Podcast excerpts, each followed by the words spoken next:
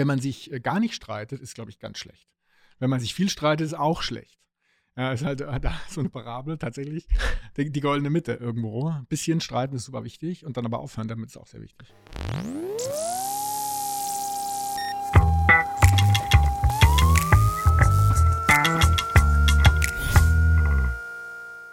Willkommen bei einer neuen Folge in meinem Podcast. Ich äh, sitze hier im wunderschönen Bonn mit Dr. Alex von Frankenberg, dem Geschäftsführer vom Hightech Gründerfonds. Grüß dich. Hallo Daniel. Wie geht's dir? Sehr gut. Also wir hatten ganz äh, erholsame Ostern und äh, ich freue mich auf die Woche, die kurze Woche.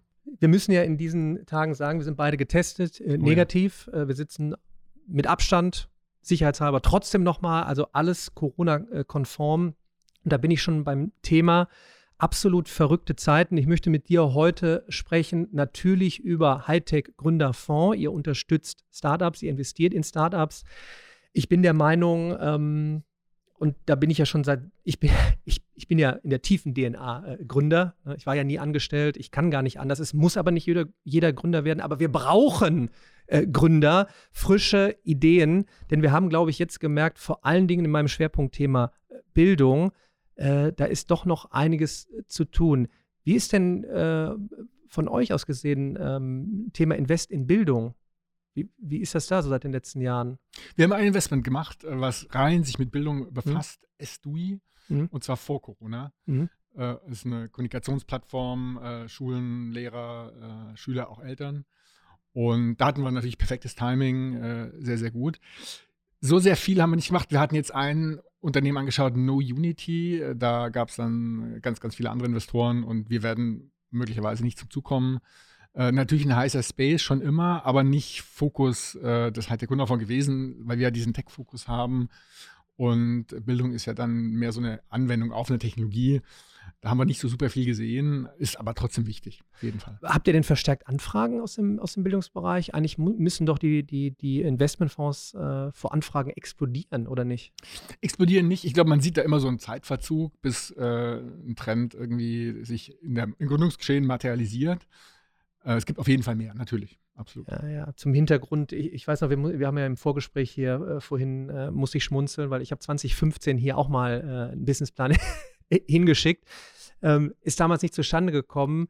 Gefühlt 2015 äh, war es vielleicht noch zu früh. Ich wundere mich tatsächlich, ähm, weil ich dachte ja 2011, ich wäre schon äh, spät dran gewesen mit der Produktion von Videos als Lerneinheiten, wo ja ähm, in den 2000ern eigentlich schon äh, führende Elite-Universitäten ihre komplett Vorlesungen verfilmt haben. Und mich interessiert natürlich, ähm, wie sieht es eigentlich bei euch mit, mit äh, Aus-, Fort-, Weiterbildung äh, intern aus äh, beim Hightech-Gründerfonds? Denke ich mal interessant für die, die zuhören oder jetzt auch zuschauen, die sich fragen, wie muss ich denn in Zukunft arbeiten? Weil das eine logische Konsequenz ist, wie muss ich denn in Zukunft lernen? Und das, das muss anders sein. Ich möchte jetzt eigentlich auch mit meinem Podcast, mit all meinem Content darauf aufmerksam machen, worauf sich der Nachwuchs jetzt einstellen äh, muss. Wie sieht es bei euch aus? ja, also natürlich super wichtiges Thema, weil wir finanzieren ja Innovation immer was Neues. Ja. Und das Neue ist eben neu und wenn man da nicht sozusagen äh, am Ball bleibt, dann versteht man es irgendwann nicht und kann es auch nicht gescheit finanzieren, unterstützen und erfolgreich machen.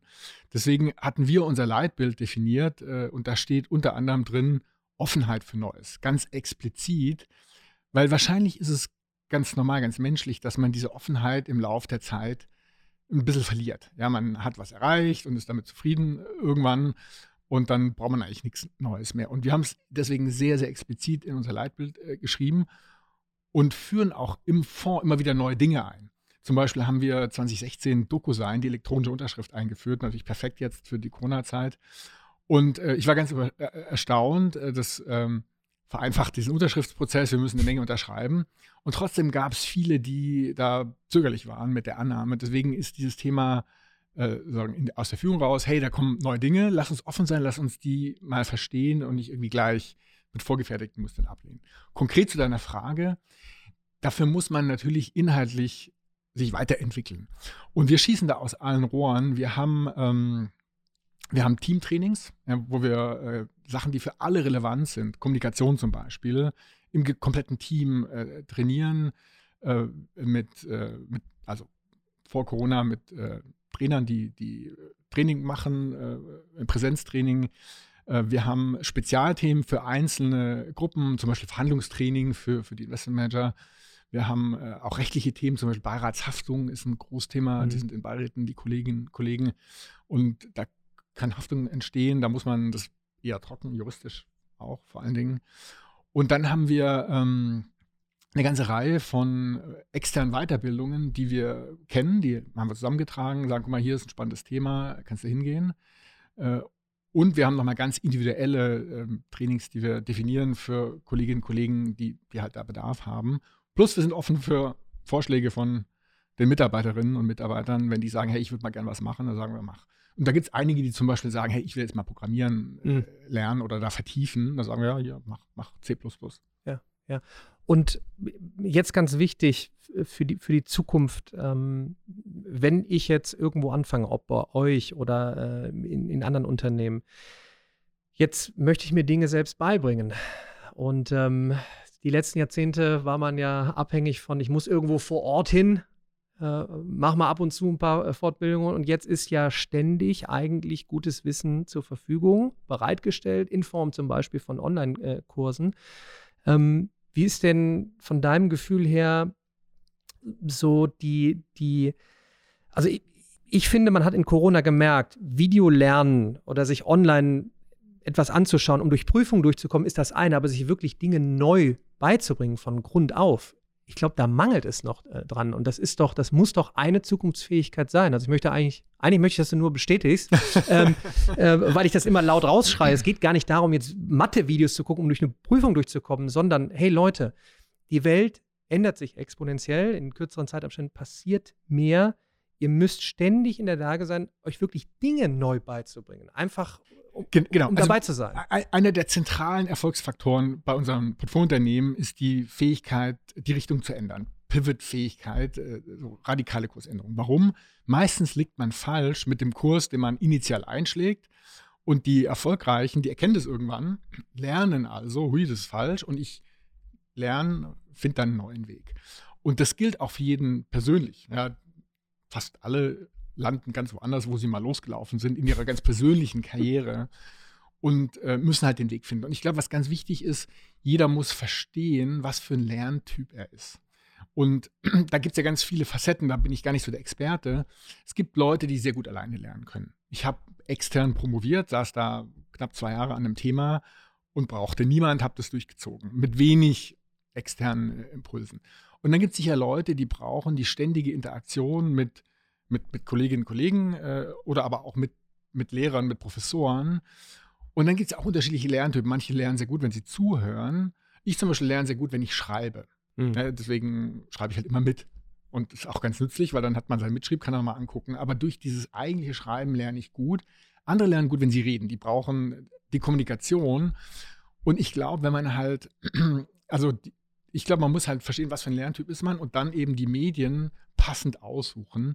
Und ich glaube halt, jemand, der die Interaktion braucht, der braucht eben zusätzlich zum Online vielleicht auch noch den ganz persönlichen Austausch. Entweder auch online oder halt wirklich physisch im Raum.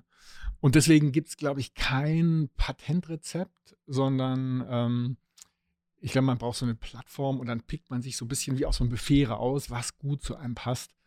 Und der erste Schritt ist halt so ein bisschen zu verstehen, wie man selber tickt, wie man selber lernt. Das wäre für mich eine große Chance jetzt gewesen, eigentlich die, die Corona-Phase zu nutzen, um zu sagen, okay, es muss jetzt gar nicht darum gehen, dass wir mal wieder rezeptartig eine Prüfung äh, bestehen, sondern genau darüber diskutieren, was bist du für ein Lerntyp? Mhm. Kennst du eigentlich die Lernpyramide? Weißt du eigentlich, wie gut es ist, wenn du beginnst, Sachen zu erklären? Denn nur wenn du etwas einfach erklären kannst, hast du es auch wirklich äh, verstanden.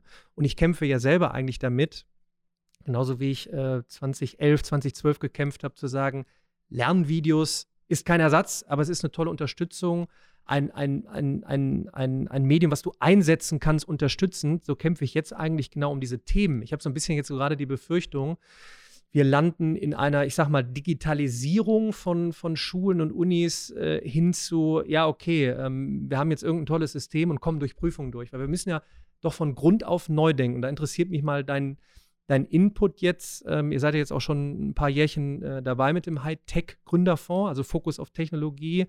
Ähm, was passiert da draußen in der Welt? Dass wirklich, wenn einer zuhört und jetzt zuschaut, nochmal, wenn ich jetzt an, an Schüler oder Studenten denke, ne, dass sie wirklich auch nochmal gesagt bekommen von Menschen wie dir, das passiert da. Ihr müsst euch darauf einstellen.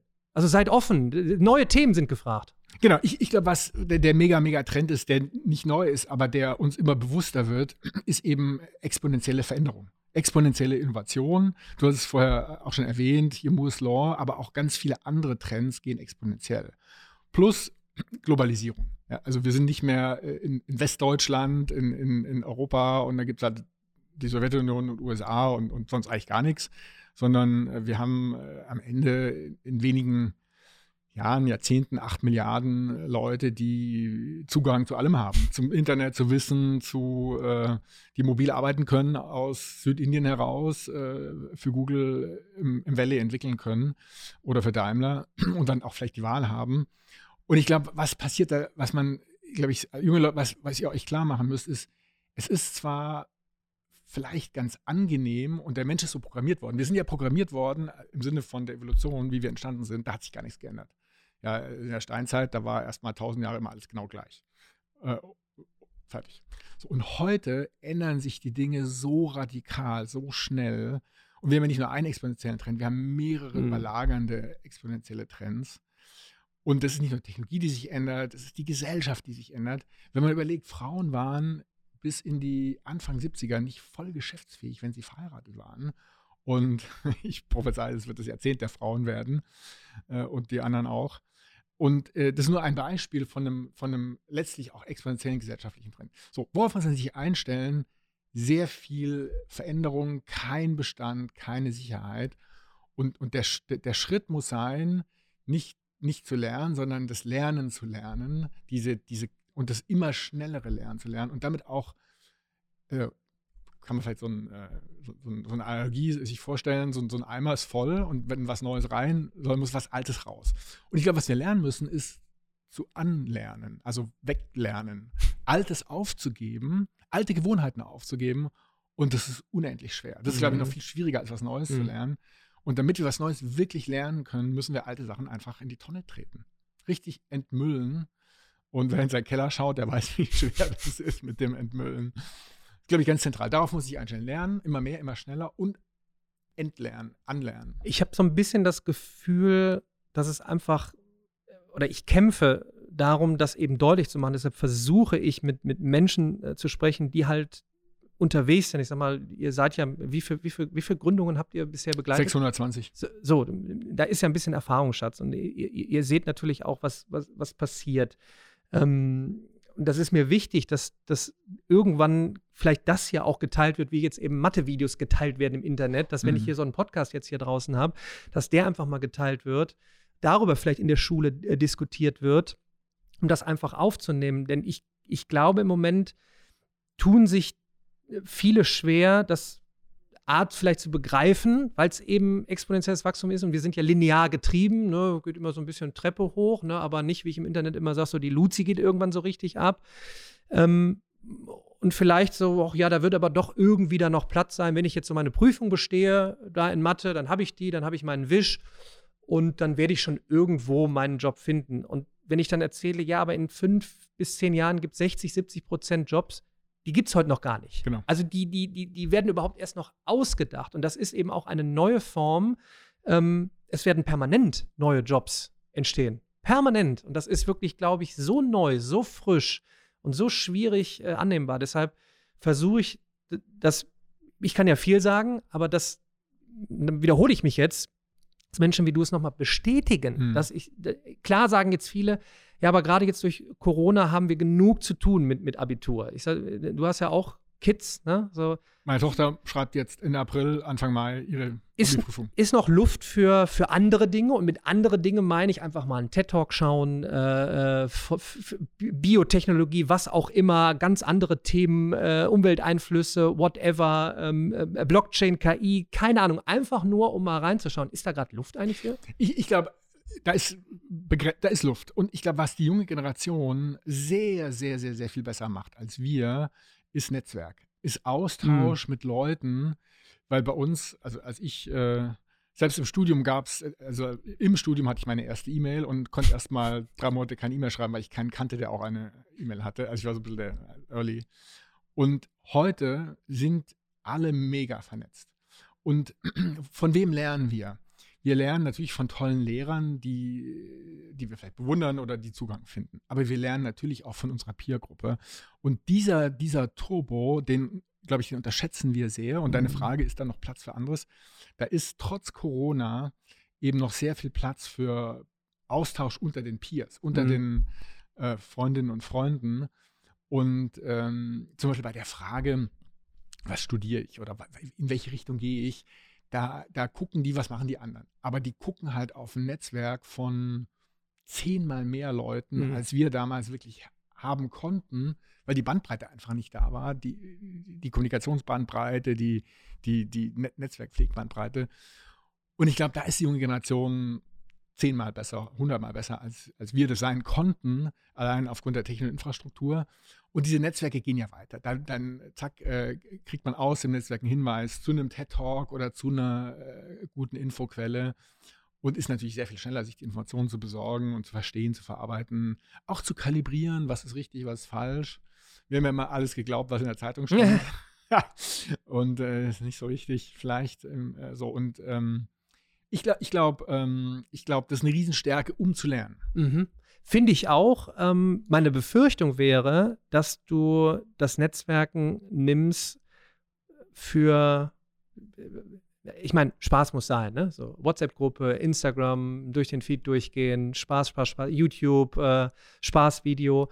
Und ich glaube, viele sind sich noch gar nicht bewusst, wie du sagst, welch hoher Mehrwert dort besteht, wirklich sich Wissen anzueignen. Ich habe manchmal das Gefühl, dass man so ein bisschen wartet, da einfach mal zu sagen, oder mein Tipp ist immer, gönnt euch doch mal 30 Minuten, eine Stunde in der Woche, um es wirklich ganz konsequent so zum Netzwerken zu mhm. nutzen, für wirklich völlig, völlig neue Dinge. Also jetzt wirklich mal, ich bin im Abitur gerade, okay, jetzt nehme ich mal eine Stunde und schau mal auf YouTube einen TED-Talk. Ich äh, gehe mal in eine kleine WhatsApp-Gruppe, was auch immer, und tausche mich mal aus. So, habt ihr davon gehört? Ähm, was haltet ihr davon? Wo geht die Zukunft hin? Ähm, um das vielleicht zu bestätigen, ähm, vielleicht von deiner Seite aus, wenn jetzt welche zuhören, die sind, ich sage jetzt mal 16, 17, 18, 19. Ich glaube, da ist auch jetzt eine große Sorge, wie sieht denn jetzt die Jobzukunft aus? Ne? Also genau. Also du sagtest vorhin, was muss ich studieren? Äh, soll ich eine Ausbildung machen? Ähm, ist das wirklich so, dass ich einfach mir jetzt ein bisschen äh, Schnittprogramme aneigne und dann kann ich hier bei euch anfangen als Videograf? So einfach ist es ja dann auch nicht. Vielleicht, keine Ahnung, ich möchte so in so, eine, in so einen Tipp reingehen. So genau, also die, die, die, die Schnittstelle zwischen Konsum und Investment ist, ist, also ist ganz nah beieinander. Also wenn ich jetzt mein Handy, mein, mein Laptop anhabe und ich gucke Videos, dann kann ich natürlich tolle YouTube-Videos schauen oder andere Sachen, wo ich wirklich was lerne. Oder aber, zack, Netflix, was konsumieren. Und aus meiner Sicht ähm, ist es eine persönliche Entscheidung. Was mache ich? Also in, in, spare ich, investiere ich in mich selber, in mein, in mein Lernen, in meine Persönlichkeit, meine Skills? Oder konsumiere ich und ähm, ja, die ältere Generation sagt ja immer, ach, die Jungen, da wird nie was draus. Und am Ende die Wahrscheinlichkeit, dass die junge Generation ähm, führende Politiker wird, die, die die Gesellschaft, die Wirtschaft von uns übernimmt, ist 100 Prozent. Ganz, ganz sicher. 100 Prozent, weil es schon immer so gewesen und wird diesmal auch so sein, weil irgendwann passiert das halt. Und deswegen braucht man sich, und am Ende entwickeln die sich dann auch, äh, wenn, wenn man, also wenn jemand in die Verantwortung gesetzt wird, dann entwickelt er sich äh, und, und, und ist dann doch viel, viel besser, als, als man gedacht hat. Trotzdem muss man natürlich, äh, das gilt halt für die, die, die junge Generation in Summe, als Einzelner muss man schon gucken, wo bleibe ich jetzt. Und ich fände es, also dieses, also wir sind zur Bundeswehr gegangen, die junge Generation macht Gap Year, reist rum. Und ähm, ich finde es super. Warum? Man sieht halt was anderes. Und man sieht vor allen Dingen auch Ecken von der Welt, die nicht so, sag ich mal, in Watte gepudert sind, äh, gebettet sind, wie wir das sind. Und ich fände es gar nicht so schlimm, das klingt jetzt so ein bisschen äh, doof, wenn es mal so eine, eine Krise gibt. Hm. Ja, wir tun ja alles, um jede Krise zu vermeiden. Hm. Der Staat druckt Geld und verteilt es und, und alle werden gerettet. Ist auch sinnvoll, da bin ich jetzt gar nicht dagegen. Auf der anderen Seite, wenn man mal erfährt, äh, man bewirbt sich und kriegt keinen Job oder keine Headhunter rufen mehr an oder äh, es wird, das erfahren ja jetzt leider auch viele, die eben hart durch die Corona-Krise durchkommen. Aber ich glaube, diese, diese, eine gewisse, sagen wir mal, Notsituation, Stresssituation, die kann schon auch dann genau diesen Schalter von Konsum zu Investment, äh, zu in sich selber investieren, auch, auch, auch im positiven Sinne umlegen. Ähm, weil wir hatten natürlich jetzt seit 2009 keine echte Wirtschaftskrise ja. mehr. Jetzt Corona teilweise ja nur. Mhm. Gibt ja Bereiche, die profitieren. Und jemand, der heute 18 ist, der ist komplett in so einem Leben, in so einer Zeit aufgewachsen, seit er sich erinnern kann. Alles super. Und äh, ich glaube, man muss halt verstehen, auf welchem Weg auch immer, dass es in keinster Weise garantiert ist. Wenn Apple das autonome Auto rausbringt, da gibt es ja verschiedene Gerüchte, und plötzlich äh, die Leute wie beim Handy sagen, Android ist billiger, genauso gut, aber ich kaufe trotzdem Apple, äh, weil es halt irgendwie toll ist.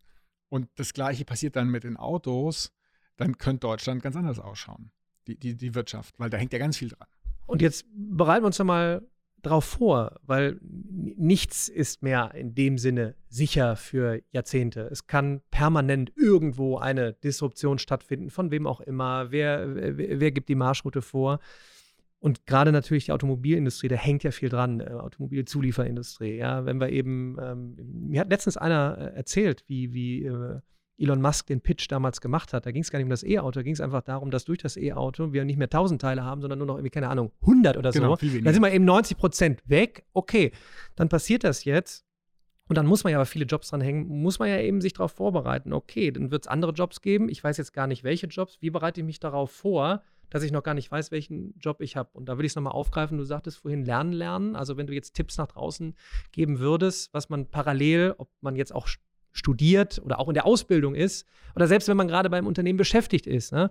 Womit sollte man sich jetzt beschäftigen? Thema Lernen, Lernen, neugierig sein, ja. mal einfach sich mal einen TED-Talk an oder mal einfach auf YouTube oder einfach mal was Neues machen. Nicht, du sagtest vorhin, ähm, äh, bei der Mitarbeiter macht einer vielleicht mal einen Programmierkurs und vielleicht wird er jetzt nicht irgendwie Programmierer, sondern er hat einfach nur mal was Neues gelernt und ausgetestet und gemacht. Ich glaube, die beste Vorbereitung, gerade für die junge Generation, ist äh, eigenes Verdienstpotenzial schaffen. Also was meine ich? Unternehmer sein. Unternehmerin, Unternehmer sein.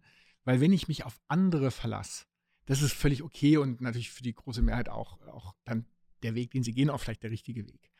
Trotzdem, wenn ich die Möglichkeit habe, selber Geld zu verdienen, und zwar nicht, indem ich für andere arbeite, sondern indem ich selbstständig bin oder andere vielleicht für mich arbeiten, dann ähm, habe ich eine andere Verantwortung, dann habe ich auch einen ganz anderen Drive, am Ball zu bleiben, weil ich stehe voll, voll, voll in der Verantwortung. Und mein Geld kommt nicht irgendwie am Monatsende automatisch aufs Konto, sondern es muss halt erarbeitet werden. Und ich habe die maximale Sicherheit, wenn ich mich auf mich selber verlassen kann, wenn ich eine echte eigene Earning Power habe. Und klar, kann sein, dass man merkt, das ist nicht das Richtige für einen. Und dann kann man ja immer noch auch in, in Angestelltenverhältnis gehen. Aber ich glaube, der erste Gedanke sollte sein, äh, um genau diese Frage zu adressieren, auch sich für die Zukunft fit zu machen, wie kann ich selber Geld verdienen? Wie, wie kann ich mit dem, was ich kann oder mit Problemen, die ich irgendwo sehe, wenn ich die versuche zu lösen, wie kann ich mich auch unabhängig machen? Weil am Ende ist es die allersteilste Lernkurve. Und was mich an Unternehmern, gibt ein paar Punkte, die mich an Unternehmern immer sehr fasziniert haben. Äh, einmal, sie haben eine eigene Meinung und sagen die auch, können das sagen, im Gegensatz vielleicht zu anderen. Und was mich vor allen Dingen immer fasziniert hat, ist diese, Energie und diese Wachsamkeit, immer zu gucken, was passiert da. Das muss man machen, damit sein Unternehmen, äh, gerade am Anfang, wenn es klein ist, am Leben bleibt. Und ich glaube, den Weg, äh, diese eigene Earning Power, Selbstständigkeit, das, die wirtschaftliche, unabhängig ist man nie 100 Prozent, aber ein bisschen schon, dann die, die, diesen Weg zu finden, ist die beste, die, die, beste Lernerfahrung auch und die beste Vorbereitung auf das, was äh, auf uns kommt, äh, die, die, ich empfehlen kann. Und jetzt müssen wir reinschmeißen, weil das natürlich auch eins meiner Anliegen, nicht jeder muss Unternehmer werden in der Verantwortung, nennen wir es mal unternehmerisches Denken. deshalb würde mich natürlich auch jetzt deine oder eure Erfahrungen interessieren aus hunderten von, von, von, von äh, Begleitung von, von, von, von, von Gründerteams. Ähm, ich hatte so die letzten Jahre auch so ein bisschen das Gefühl, viele wollen um des Unternehmens willen Unternehmen gründen und man sollte ja erstmal auch so ein bisschen ausloten, bin ich überhaupt dafür gemacht, weil ich kenne es jetzt aus knapp 20 Jahren, da kriegt man auch mal graue Haare und immer in der Verantwortung zu sein, verantwortlich für Gehälter. Und es ist auch manchmal gar nicht schlimm, in einem tollen Unternehmen zu arbeiten, als Absolut. Nummer vier, fünf oder sechs. Und da würde ich gerne mit dir nochmal eben jetzt natürlich drauf, drauf eingehen, wie du das siehst. Wir brauchen natürlich frische Ideen, Innovationen, getrieben durch Startups. Ähm, aber irgendwie so in die Richtung jetzt zu gehen, dass du da mal was einwirfst, wer ist denn dann in der, in der, in der Position, der das Unternehmen führt? Wer arbeitet in dem Unternehmen, unternehmerisch, aber vom, vom Gedankengang her? Es ist nicht mehr so, dass wenn ich arbeite in einem Unternehmen, dieses, diese typische Arbeiterstruktur habe, ich, ich werde praktisch wie ein Unternehmer im Unternehmen sein, oder? So kann man es auch definieren. Genau, und äh, das ist sicher ein Weg, den man auch gehen kann, äh, also ganz eigene Unternehmen und natürlich dann auch unternehmerische Umfelder suchen. Mhm. Ja, manche etablierten Unternehmen bieten das, manche vielleicht nicht so sehr. Kann man sich auch dieses Umfeld suchen, äh, absolut. Und man kann natürlich auch unternehmerisch arbeiten, wenn man, äh, sagen wir mal, mit einem Unternehmer eng zusammenarbeitet, in der zweiten Ebene oder dritten Ebene oder in einer in einer Pocket, die eben, also in einer, in einer Abteilung ist das falsche Wort, aber in einer Business Unit vielleicht. Ein Produktmanager ist äh, Unternehmer für sein Produkt. Und natürlich ist er Teil von der ganzen äh, Struktur, vielleicht sogar von einem Konzern. Man kann die unternehmerischen Ecken äh, auf jeden Fall finden, total. Ja. Ähm, also ich weiß schon, wie viele dann schreien, ja, muss ich jetzt Unternehmer werden? Ähm, nein, um Gottes Willen. Also ähm, es geht Aber darum, ganz kurz, das Potenzial ist höher, als wir haben. Wir haben ja. Äh, also wenn man halt guckt, in China sind irgendwie, weiß nicht, 15 Prozent äh, mhm. Unternehmer und in Deutschland irgendwie 5. Ja. Weiß, ja. weiß, nicht genau, ob die Zahlen so stimmen. Ja. Aber ich glaube, vom Potenzial her äh, gibt es aus meiner Sicht keinen Grund, warum wir nicht auch jetzt zum Beispiel ähm, auch 15 Prozent haben könnten. Und ich glaube, diese 10, dieses Delta von was ist und was könnte sein, das kann man schon wecken. Ja, worauf ich hinaus will, ist, glaube ich, so, wir, wir tun uns, glaube ich, gerade in Deutschland schwer damit. Es geht nicht, viele schreien dann immer, ja, wollt ihr jetzt, dass jeder Unternehmer wird? Nein, nochmal, es geht darum, dieses unternehmerische Denken. Ihr werdet eben nicht mehr monotone Arbeiten machen nach Rezept, was immer gleich ist, mit ein paar Fortbildungen innerhalb von 30 Jahren, sondern ihr werdet praktisch wie ein Unternehmer, analytisch denkend, in kleinen Teams arbeitend, an ein Problem rangehen, ähm, mal eine Lösung präsentieren. So wird eure Jobzukunft sein. Ich glaube, das ist noch schwer gerade zu vermitteln, dass, es, dass wir sicherlich die, die Anzahl Unternehmer hochschrauben müssen, äh, an Gründungen hochschrauben müssen, aber eben auch dieses Verständnis, dass ich nicht der Unternehmenslenker sein muss, der voll in der Verantwortung steht, sondern auch als Nummer 8, 9 oder 10 dort arbeite, aber eben auch so denken muss und dafür Fähigkeiten erlernen muss. Ich glaube, da haben wir da haben wir gefühlt in Deutschland noch ein, äh, ein, Problem damit, das so zu akzeptieren, dass wir das halt immer per se so abstempeln. Nee, nicht immer alles äh, jetzt Richtung Unternehmen. Ich glaube, das ist noch so ein Verständnisproblem. Genau, ich, ich glaube, absolut. Also es gibt ganz viele Wege und äh, es ist auch sehr, sehr sinnvoll, dass man äh, Teil von einem großen Unternehmen ist, weil ja. die großen Unternehmen sind die, die wirklich was bewegen können und die einen Impact haben äh, äh, und, und auch sehr, ganz entscheidend sind, ganz wichtig sind. Und äh, große Unternehmen gibt es nur mit vielen Leuten und dann gibt es halt nur eine begrenzte Anzahl von echten unternehmerischen Rollen in großen Unternehmen. Äh, sehr wenig. Was mir immer geholfen hat, und das, die Perspektive kann man schon auch anlegen, auch wenn man Angestellter ist in einem Konzern, dass man sich selber als Unternehmer in eigener Sache mhm. begreift. Ja. Ich bin Unternehmer, ich verkaufe meine Leistung äh, an, an einen Kunden, ja, an meinen Arbeitgeber. Und ich muss aber gucken, dass der, äh, der happy ist mit meiner Leistung, dass ich mein Produkt weiterentwickle, also mein, mein, meine Skills, äh, dass ich äh, vielleicht einen höheren Preis erzielen kann, äh, weil, weil ich mehr Leistung anbiete, also Gehaltserhöhungen, die kriege ich nicht, weil die Gewerkschaften es für mich verhandeln, sondern weil mein, mein Kunde, mein Arbeitgeber sagt, hey, was du machst, ist mir echt jetzt mehr wert. Du hast da was im positiven Sinne gerissen für mich. Und wenn man, glaube ich, diese Perspektive hat, aus meiner Sicht gibt es keinen Grund, warum man die nicht haben könnte, könnten wir uns im Prinzip als 100% Unternehmer mhm. begreifen, aber trotzdem als quasi Einzelunternehmer sich in diese Struktur mhm. einbetten und man hat halt eine andere Perspektive. Man muss nicht dauernd äh, neue Kunden akquirieren, sondern ist eben in einem Angestelltenverhältnis. Aber ich glaube schon, äh, dass es die richtige Perspektive ist, auch in einem, in einem Konzern, wo man eigentlich eine gewisse Jobsicherheit hat, vielleicht sogar auch als Beamter, dass man diese Perspektive hat, dass ich mein Produkt immer wieder verkaufen muss. Weil ich will doch nicht, ähm, dass ein Kunde ein Produkt kauft äh, aus Gewohnheit und eigentlich will er es gar nicht haben. So, so ein Abo-Modell mhm. will ich doch gar nicht mhm. als, als Arbeitnehmer, sondern ich will jemanden haben, der sagt, das will ich haben. Das ist geil. Ich kann mir vorstellen, äh, eine Frage, wenn jetzt potenzielle Gründer äh, zuhören, äh, aus Hunderten von, von, von, von äh, äh, Unternehmensgründungen, die ihr begleitet habt, Tipps, wie ein, gibt es das perfekte Team? also es gibt ja, also Team grenzt ja schon den Einzelunternehmer so ein bisschen aus, die Frage. Äh, und in der Tat sind wir durchaus ein bisschen skeptisch bei Einzelunternehmern. Auf der anderen Seite gibt es natürlich ganz viele äh, extrem erfolgreiche Einzelgründer, die, die, die auch gar nicht so teamfähig vielleicht sind, so Elon Musk und Mark Zuckerberg vielleicht und, und am Ende auch Steve Jobs. Hat zwar nicht alleine gegründet, aber vielleicht nicht so sehr teamfähig. Ähm, ich glaube, am Ende gibt es halt äh, die, auch da die, die, die, nicht, nicht das perfekte Team, sondern, ähm, also, mal einen Schritt zurück, der Einzelne kann sicher nicht perfekt sein, überhaupt gar mhm. nicht. Wenn irgendjemand perfekt sein kann, dann tatsächlich ein Team. Und da gilt halt auch wieder das, das Team äh, muss sich halt anpassen. Und äh, wenn ich jetzt ein Konzern bin mit 100 100 Millionen ist ja gar kein Konzern, aber wenn ich ein großes Unternehmen bin mit 100 Millionen, dann habe ich halt ganz andere Skills, andere Anforderungen, wie wenn ich ein Startup bin. Und, und das perfekte Team, wenn man so will, ist das, das Team, was sich halt auf die Anforderungen anpassen kann. Ja. Also du lernt. Man könnte jetzt nicht sagen, ähm, so, aktuell brauchen wir einen Developer, einen BWLer und einen äh, Visionär. Und die drei machen das perfekte Team für das perfekte Produkt. Also ich sag's, ich sag ja nein, denn äh, ich sage immer, äh, schaut erstmal, wo ihr richtig Bock drauf habt. Genau. Also jetzt nicht um des Unternehmens willen, jetzt müssen wir unbedingt mit, mit äh, x Leuten zusammenkommen, um Unternehmen zu gründen, um irgendwas zu digitalisieren, ja. sondern testet doch erstmal, macht doch erstmal, schaut doch erstmal, was da draußen gibt und äh, bei Gott äh, fragt irgendwo an. Thema Netzwerken ist ja einfacher denn je, heute mal 100 Leute auf LinkedIn oder wo auch immer anzuschreiben. Ähm, kann ich mal in deinem Unternehmen Praktikum machen und mal schauen, wie ist das? Ja. Oder? Genau, Team, also das perfekte Team, klar, deckt natürlich die Skills ab, die man braucht mhm. für die Phase, entwickelt mhm. sich dann entsprechend der Phase weiter und ist vor allen Dingen auch in der Lage, äh, andere Leute anzuziehen. Gibt ja diesen Spruch, A-Leute ziehen A-Leute, B-Leute ziehen C-Leute. Das heißt, das perfekte Team sind irgendwie dann solche, die eben andere A-Leute, ganz, ganz gute Leute äh, begeistern können, halten können, entwickeln können. Ähm,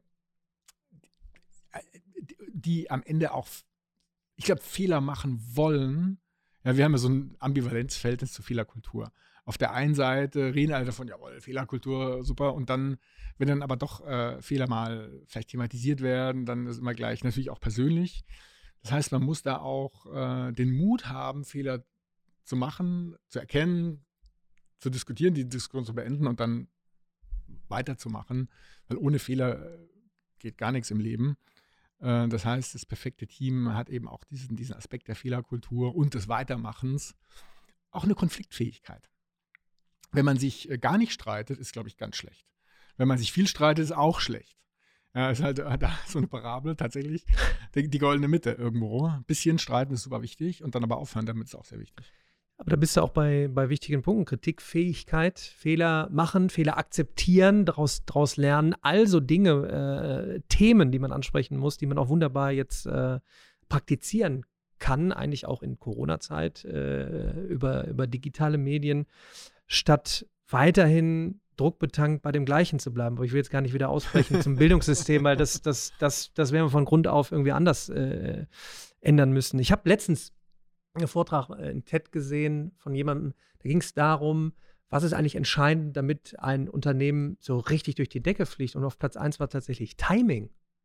Schon. Ist, ist das, ja, klar. du das bestätigen? Also äh, äh, Facebook war mit Sicherheit nicht das erste soziale Netzwerk. Mhm. Da gab es ganz, ganz viele vorher.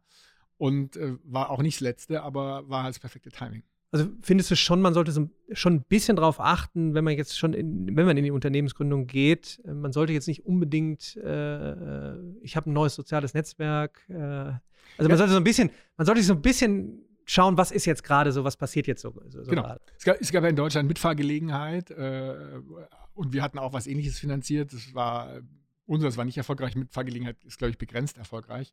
Und dann kommt Uber. Und warum hat Uber das perfekte Timing? Weil äh, aus der Finanzkrise 2008, 2009 dieses ganze, dieser ganze Sharing-Gedanke mhm. viel, viel stärker plötzlich da war, weil Krise, ich teile mir die Sachen, äh, kann es mir nicht mehr leisten äh, oder hab was und will es monetarisieren. plus aber dann auch noch äh, vom Timing Smartphone. Der, der mobile Zugang für einen mobilen Service natürlich total wichtig. Vorher gab es Handys, aber halt, äh, gab auch schon erste Smartphones, aber halt nicht wirklich ein, ein iPhone und ein Android in der, in der Qualität. Und, und dann gibt es irgendwann, äh, hat man das perfekte Timing und dann gibt es Netzwerkeffekte und der, der danach kommt, schafft es nicht mehr. Mhm. Ja, und, und äh, der Markt ist quasi zu. Ja, gibt es perfekte Timing. Gibt leider auch äh, bei VCs äh, schon die Analyse, dass äh, der Haupterfolgsfaktor bei VCs das sogenannte Vintage hier ist. Wann startet der Fonds und gar nicht, wer macht den und wie investieren die. Ich weiß gar nicht so ganz genau, ob das stimmt, aber es spielt eine große Rolle. Mhm. Total. Findest du oder würdest du bestätigen, ähm, dass wir, ich meine, wir haben ja in Deutschland äh, unseren Mittelstand, ja, unser Rückgrat, ja, mit hohen Schätzen an Daten. Und ich komme ja aus Remscheid, ja, der, der Weltstadt, ja. Und ich versuche ja immer nach vorne zu, zu schreien. Ihr seid sicherlich jetzt gerade an einem sehr gesunden Punkt, aber die Disruption lauert da draußen und ihr müsst jetzt offen sein für Neues ähm, und praktisch euch irgendwo intern wie ein Startup aufstellen. Ihr müsst jetzt nicht komplett ein Startup werden und mal von heute auf morgen euer bestehendes Geschäftsmodell einfach, das ist weg und jetzt machen wir irgendwie alles neu, sondern worauf ich hinaus will, ist eigentlich so, dass wir so einen Ruck eigentlich kriegen in Deutschland, dass nichts mehr sicher ist und wir einfach so Units aufbauen müssen. Wie würdest du das beschreiben? Es ist ja jetzt auch nicht alles nur Startups, ja, dass wir jetzt sagen, alles klar, wir machen jetzt auf einmal kommt ein ganz großer Geldregen, ja, und wir, wir, wir, wir, wir äh, bauen alles auf Startups. Es muss ja in, in, in Kombination sein mit denen, die auch eben schon tolle Sachen haben, wie zum Beispiel der Mittelstand. Genau. Aber wie kriegen wir diesen, was würdest du sagen, wie kriegen wir da ist das wieder so ein Verständnisproblem? So, hey, hau ruck, lass uns zusammen. Genau, also ganz wichtig, der, der, der Mittelstand, auch die Industrie, ist, ist natürlich der Backbone. Und, und gerade für Startups in Deutschland, die ja zu 80 Prozent B2B sind und viel weniger B2C als jetzt zum Beispiel im Valley, braucht man ja den anderen Business-Part als, als Kunden, als Partner, als Vertriebspartner und so. Deswegen äh, auch eine riesen Opportunity für, für den Mittelstand, äh, weil die Startups natürlicherweise in die Richtung auch gehen. Ich mache mal eine Analogie. Äh, als ich 17 war, Schule, Schüleraustausch Frankreich, viel Quatsch im Kopf. Da haben wir eine Fabrik besichtigt, Schuhfabrik Salamander bei uns in der Nähe. Ich komme aus Stuttgart. Und da saß dann unser Nachbar am Fließband und hat äh, eine sehr einförmige Bewegung gemacht und zufällig ist diese Schülergruppe vor, vor dieser Station stehen geblieben und es war so eine Situation wie im Zoo. Ja, man hat ihn angeschaut, wie so jemand, wie, also wie im Zoo halt. Und da hat es bei mir so klack gemacht und ich wusste, da willst du nie sitzen. Nie, nie, nie. Und dann, das war bei mir der 11. Klasse und dann danach gingen die Noten äh, nach oben. Und ich glaube, es muss halt klack machen und da, gibt, da hat jeder seinen persönlichen Moment und der kommt oder kommt nicht oder kommt früher, kommt später. Und was man, also es gibt ja diese, diesen Trend, ich fahre in Silicon Valley, der kann schon auch Klack machen. Ja, ich sage immer, fahrt nach Detroit. Weil Detroit war die reichste Stadt der Welt nach dem Zweiten Weltkrieg und heute kriegst du ein Haus geschenkt. Ja, ist verslammt, äh, kaputt gegangen. Und Stuttgart könnte auch Detroit sein. Ja, meine Heimatstadt, wo eben äh, die Autoindustrie sitzt. Und da saß, in Detroit saß die Autoindustrie. Also man kann sich schon auch nochmal äh, natürlich die Erfolgsbeispiele anschauen, klar, aber auch die Misserfolgsbeispiele. Und da hat jeder in seiner Industrie ganz viele. Warum hat mein Kollege Familienunternehmen, mein Kollege Hittenschäme, warum hat er es nicht geschafft? Und da muss man sich halt ehrlich die Karten lesen, mit den Leuten beim Bier privat sozusagen sich mal austauschen.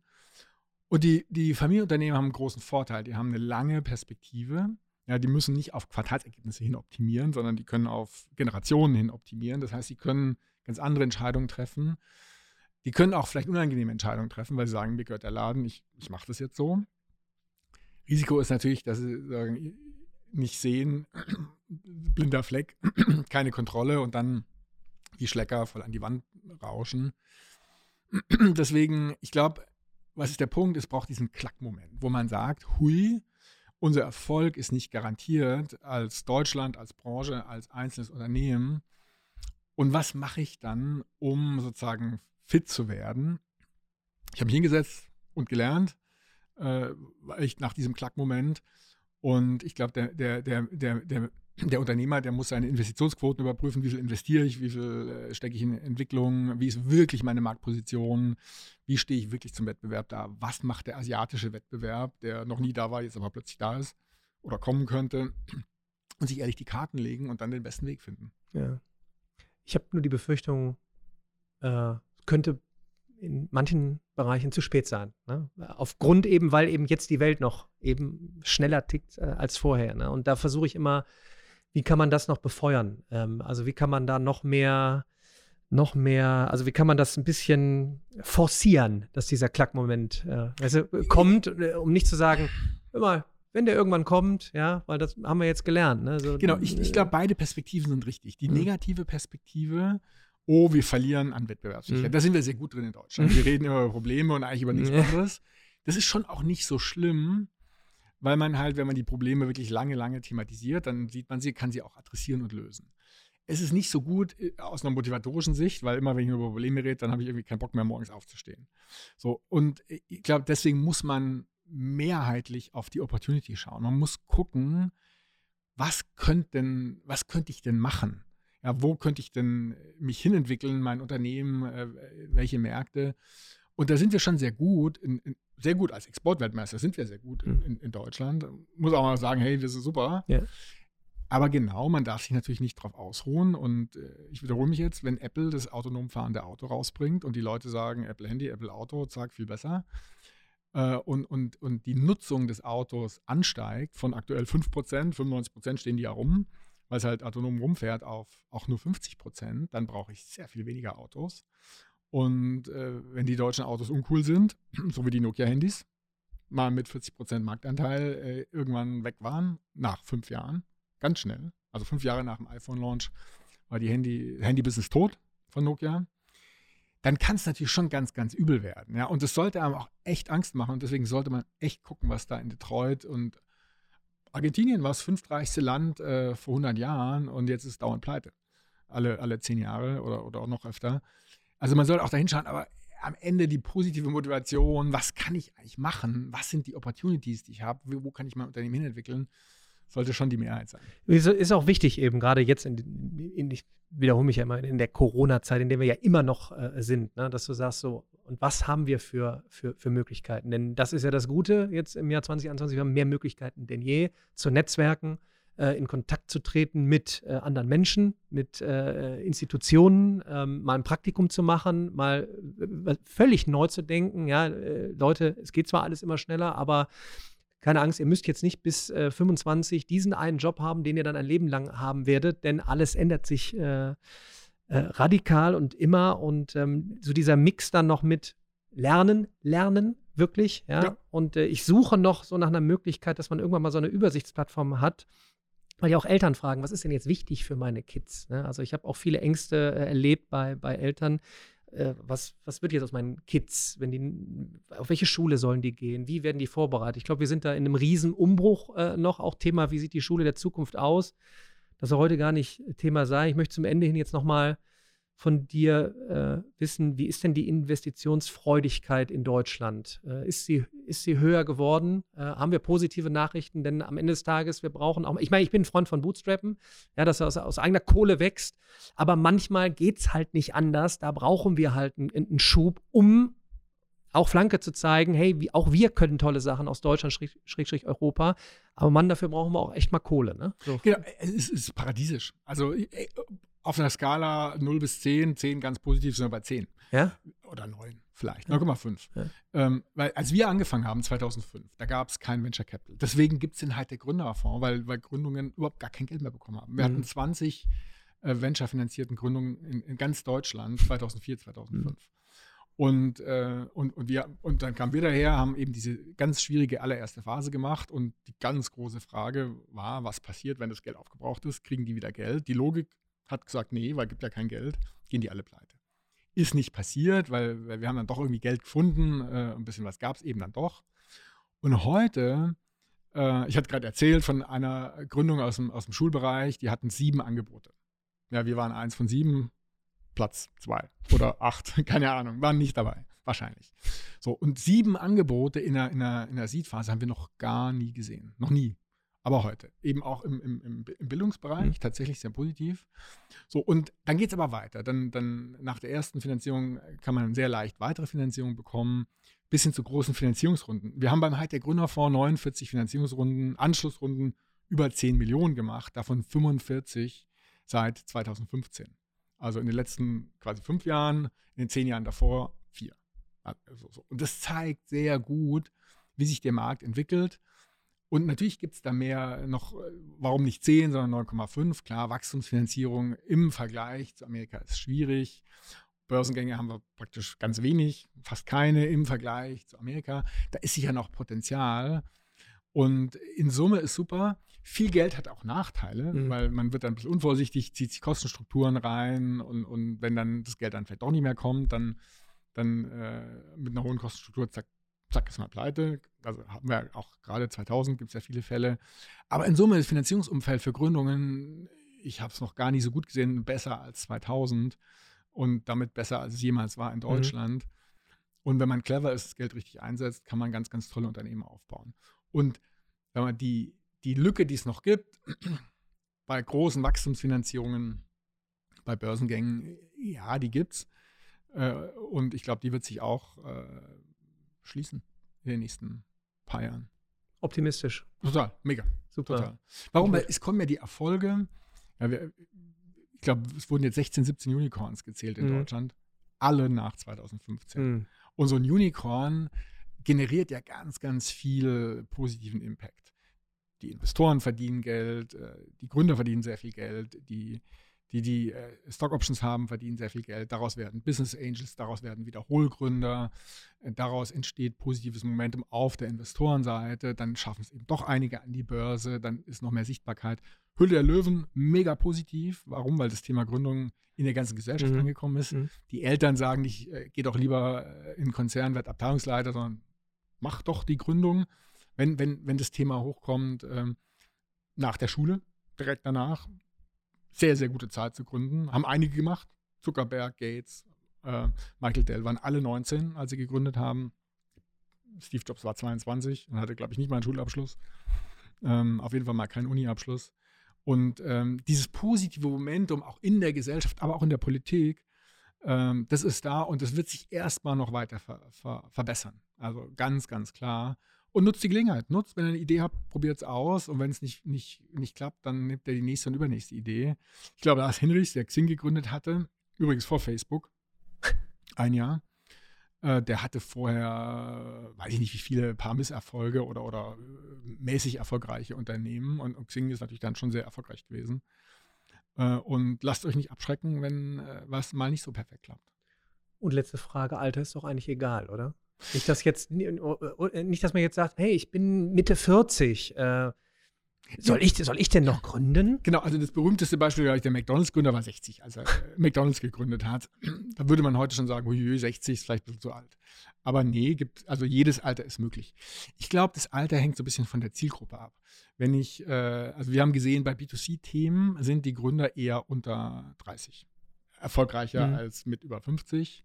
B2B ist die Zielgruppe ja eben auch ein bisschen älter sozusagen. Die Ansprechpartner, dann ist vielleicht ein bisschen besser, wenn man Erfahrung hat, auch vielleicht schon ein oder andere graue Haar.